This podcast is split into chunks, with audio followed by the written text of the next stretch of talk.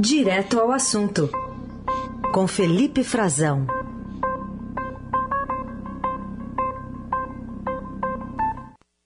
Oi, Frazão, bom dia. Oi, Carol, bom dia para você, bom dia para os nossos ouvintes. É, mais um dia, hoje tem boa notícia, né, Carol? Hoje tem boa notícia para a gente falar. Hoje temos, para dar uma variadinha, temos boa notícia, porque pelo menos está em solo brasileiro já a vacina das crianças contra a Covid. Estava conversando agora há pouco com o secretário de Saúde da cidade de São Paulo, a previsão de início da vacinação de crianças de 11 anos a partir de segunda-feira. Mas cada estado vai ter a sua, a sua logística, né? É, cada estado agora entra numa um ritmo de distribuição, né? Tem, vai ter as suas doses uh, nesse primeiro lote, né? Esse primeiro lote não é completo, né, Carol? É, é bom a gente ficar atento a isso também mas ainda vai demorar um pouquinho para chegar em todos os estados, né? A maioria deles, é, provavelmente quase todos, aí vão chegar na, na, na sexta-feira, né? Entre quinta, né? Entre hoje e sexta-feira, é, mas a, a, grande maioria dos estados, segundo a previsão a, do governo federal, a, o calendário né, de distribuição dessas doses, é que começa a chegar é, só na sexta-feira, ao longo do dia, e, como a gente já viu que o esquema de distribuição já está azeitado, né? A, a, logística é a mesma da distribuição das outras doses de vacina. É, tudo, tudo corre para que não haja atrasos, mas dessa primeira chegada né, na madrugada de hoje de 1,2 milhão de doses aí, quase um pouquinho mais que isso, em, em Campinas, é, São Paulo certamente vai ser, vai receber primeiro. Agora os estados estão prevendo de fato a vacinação das crianças ah, pelas suas estruturas municipais e estaduais de saúde na semana que vem. É, há, há, também uma tentativa de talvez antecipar para o fim de semana, mas o mais seguro é que é, se comece na semana que vem. É, vacinação das crianças, que mais uma vez é, voltou à a, a, tona na política ontem em declarações do nosso presidente, Carol. Dando boas-vindas à Omicron, né? Queria te ouvir sobre essa manifestação do presidente e também sobre esse segundo rounding aí, né, dessa briga entre é, Anvisa e governo federal, pensando é, na própria pessoa, né, do presidente diretor, o Barra Torres, que tem confrontado o presidente da República em diversas falas. Exatamente. É. Apesar disso, né, assim, a, vacinação vai começar. Os estados vão vacinar, né? A gente está falando, inclusive, aqui no, no, Distrito Federal, Carol, você falou de São Paulo agora, eh, com, com, a Prefeitura de São Paulo, que o nosso ouvinte acabou de, de acompanhar a entrevista. Eh, aqui no Distrito Federal, a ideia é começar já no domingo. Hum. Não é nem esperar na semana que vem. São menos doses, né? São 16 mil doses. Não, não é, é de longe, né? Fica muito distante do suficiente da demanda, mas é um primeiro lote e porque a, a verdade no, no, DF aqui são 268 mil crianças esperando essa vacinação e, e a, a, a, primeira carga é de 16 mil doses, ou seja, está muito longe, né? Mas é, o, o, governo do Distrito Federal quer começar no domingo. Contra o que o presidente segue dizendo. Segundo ele, ele voltou ah, numa entrevista ontem a dizer que acha que não há morte suficiente, que são poucas mortes, que ele lamenta, mas que trezentas e tantas mortes são poucas para justificar o risco de eventos adversos, de efeitos colaterais da, da vacinação é, pediu que o Ministério, inclusive, divulgue esses dados.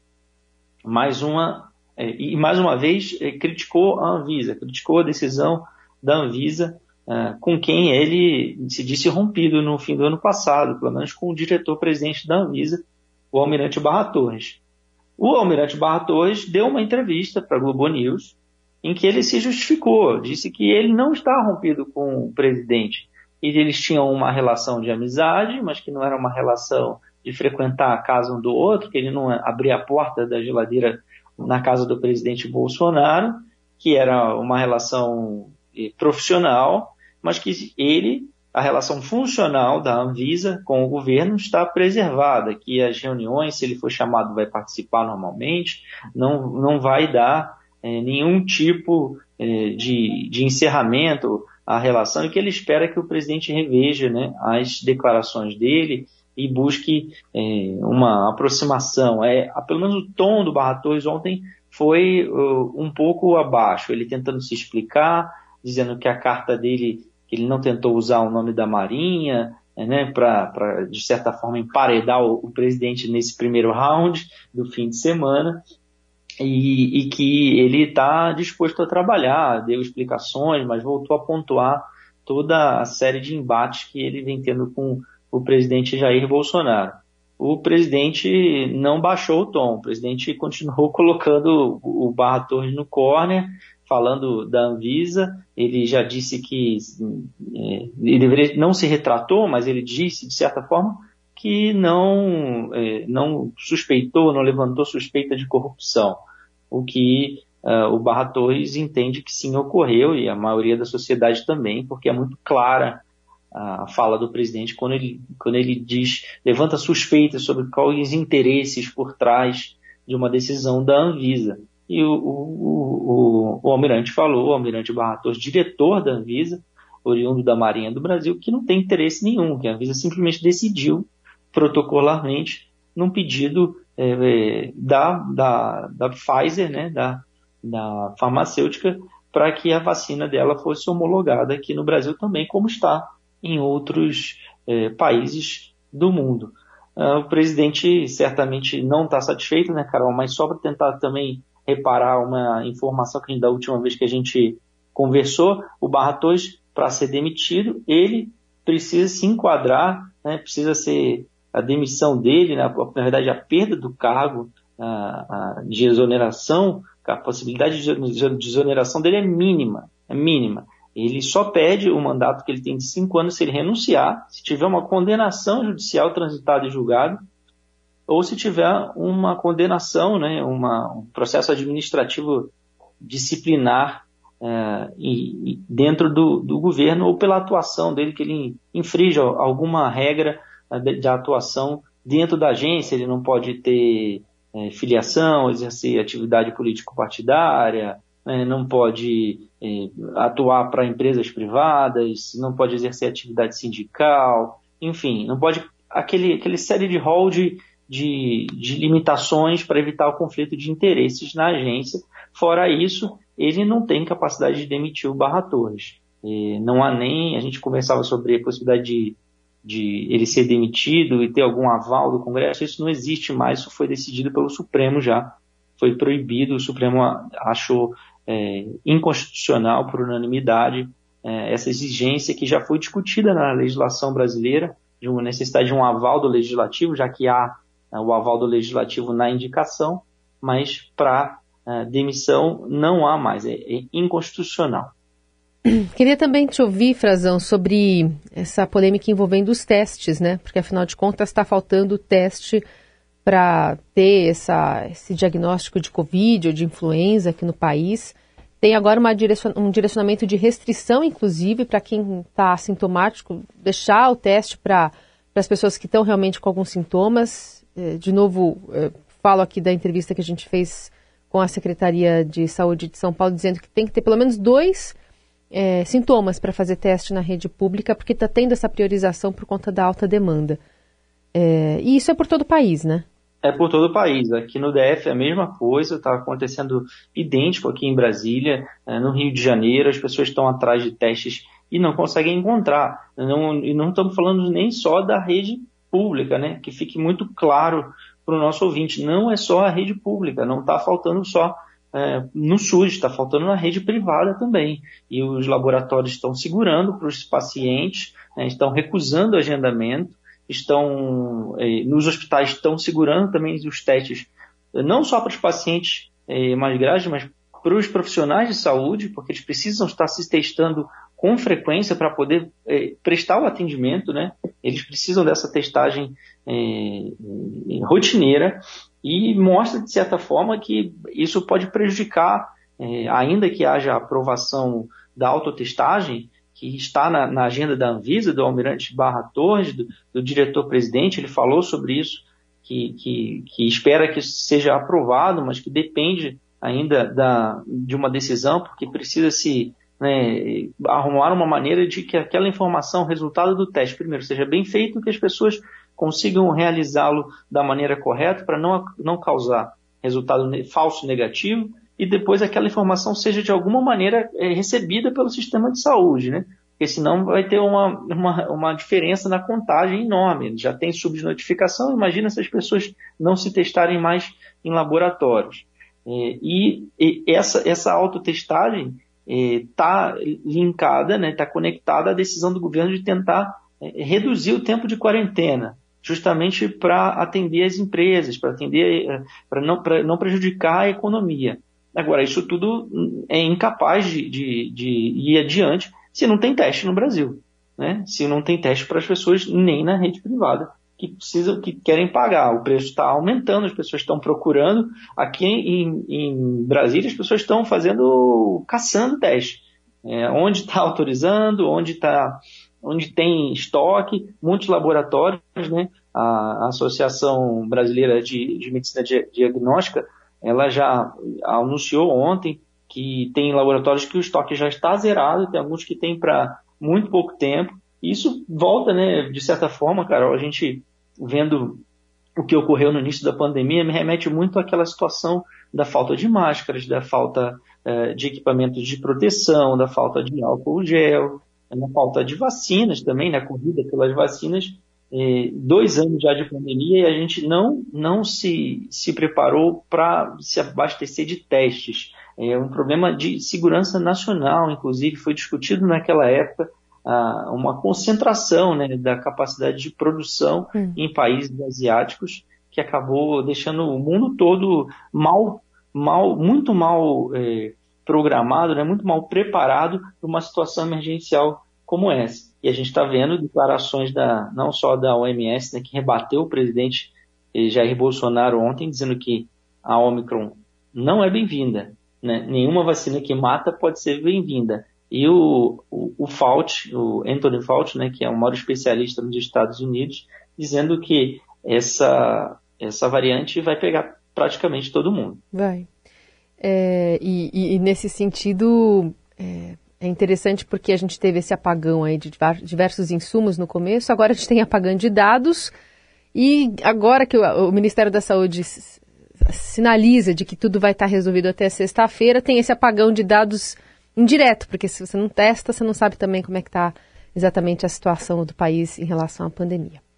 Ô Frazão, para a gente terminar, queria ainda te ouvir sobre o presidente Bolsonaro que não vai viajar ao Chile para a posse do presidente eleito, que é um político de esquerda, mesmo que tivesse direito à classe executiva.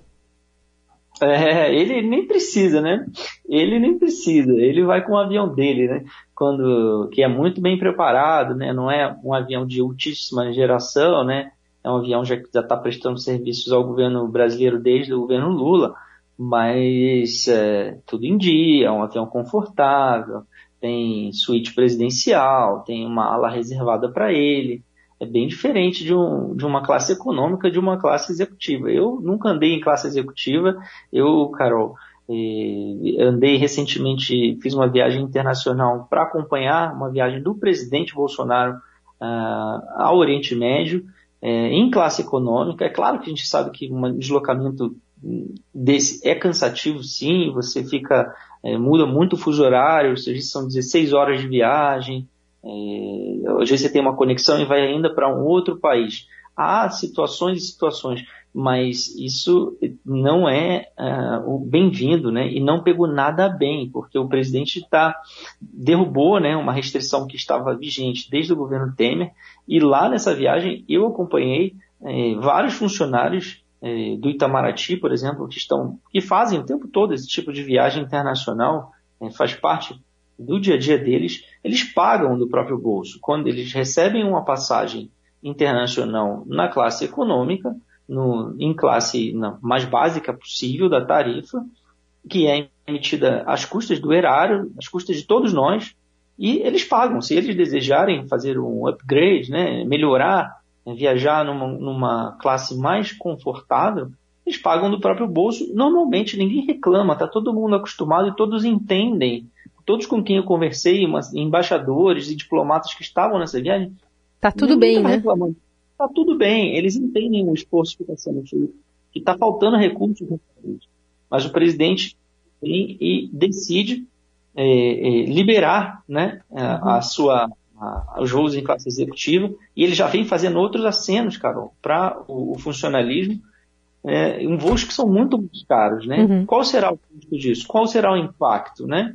E a justificativa é ainda, assim, é, é, é brincadeira aquilo, né? Mitigar o risco de restrições físicas e de impactos de saúde dos agentes públicos que precisam se afastar em serviço ao exterior. Vamos tentar atenuar eventuais efeitos colaterais em face de um déficit de ergonomia e evitar que suas capacidades laborativas sejam afetadas. É brincadeira essa justificativa da, da presidência da República é, para uhum. aliviar esse voo. Né? Ele tem que ver por que, que ele justificou também, é, como é que ele, porque ele liberou a, a, que, que aqui no Distrito Federal quem tem a residência ministros, autoridades da República possam também é, fazer jus a ocupar apartamentos funcionais, é, imóveis da União, porque isso também era, era vetado. E ele liberou em mais um aceno recente para é, a alta classe aqui ao, do, do, funcionalismo federal. E ele vai agora, com alguns deles para o Chile, uhum. quer dizer, vai mandar um deles para o Chile, um representante, não irá à posse do presidente eleito de esquerda, Gabriel Boric. O presidente Bolsonaro apoiava o, o, o candidato derrotado, Sim. José Antônio Castro, de direita, saudoso da ditadura do general Pinochet no Chile, e mais uma vez vai repetir um afastamento dos seus países vizinhos. Ele já não foi na posse no Peru, onde a esquerda venceu, não foi na posse na Bolívia, onde a esquerda venceu, não foi na Argentina, onde a esquerda venceu, não vai a Honduras, já lá no Caribe, onde a esquerda venceu, na América Central, e deve, esses outros países, o, o que aconteceu foi o envio de representante ou às vezes só o embaixador local. Embora o presidente esteja viajando semana que vem, Carol. É. Arrumou agenda para o Suriname, para a Guiana, ainda quer ir também para a Colômbia até o fim do mês e vai para a Rússia ainda no início desse ano, com a convite do Vladimir Putin. Esse Felipe Frazão volta amanhã a conversar conosco. Obrigada, Frazão. Beijo. Obrigada, Carol. Até amanhã.